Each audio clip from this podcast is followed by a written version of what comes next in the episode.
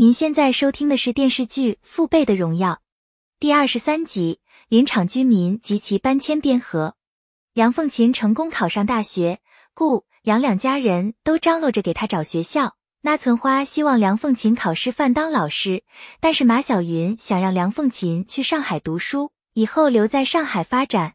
面对两位母亲给出的不同建议，梁凤霞夹在中间，左右为难。陈星杰劝说他按照自己的想法去生活，最终梁凤琴通过陈星杰的帮助选择东北林业大学。那存花听完陈星杰的话以后，没有任何异议。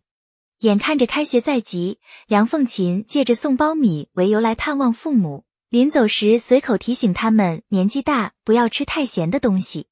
马小云听到后，既震惊又感动，瞬间红了眼眶。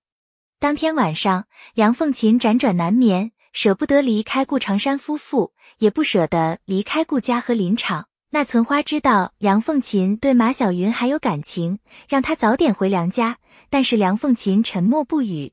分别当日，顾长山安排马小云送梁凤琴去火车站，相信母女俩肯定还有很多话要说，希望他们之间能够缓和关系。梁凤琴明白顾长山的用心良苦，同样马小云也对他非常感激。马小云亲自送女儿去学校，梁凤琴瞅着宿舍收拾差不多，便让马小云赶紧回去。然而马小云为了省钱，没有去旅店，像其他家长一样睡在学校操场的长椅上。此时宿舍又有新室友过来，梁凤琴立马起身打了招呼。听到他们提及有不少家长留宿在操场，瞬间想到了马小云，果然看见他独自蜷缩在椅子上，心里五味杂陈。默默坐在身边流泪。陈星杰和林小晴回到岳父岳母家，嘉怡将林小晴叫到厨房，小声询问他和陈星杰目前的关系。得知两人已经商量好有机会多见面，担心两人会因此关系越来越淡。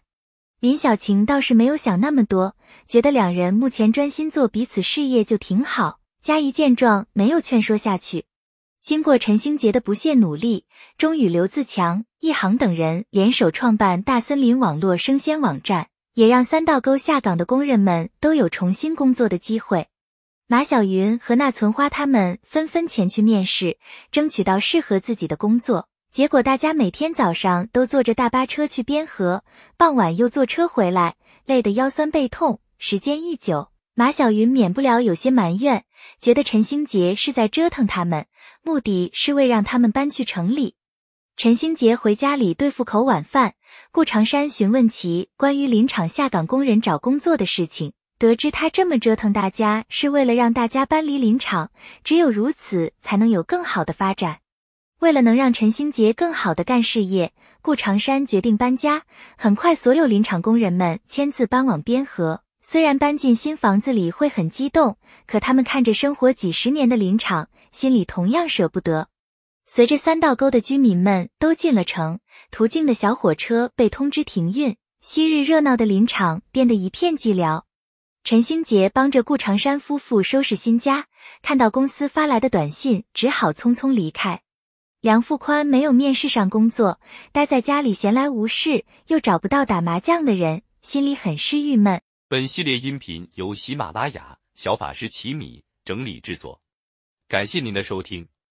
音频在多音字、英语以及专业术语方面可能会有不准确，如您发现错误，欢迎指正。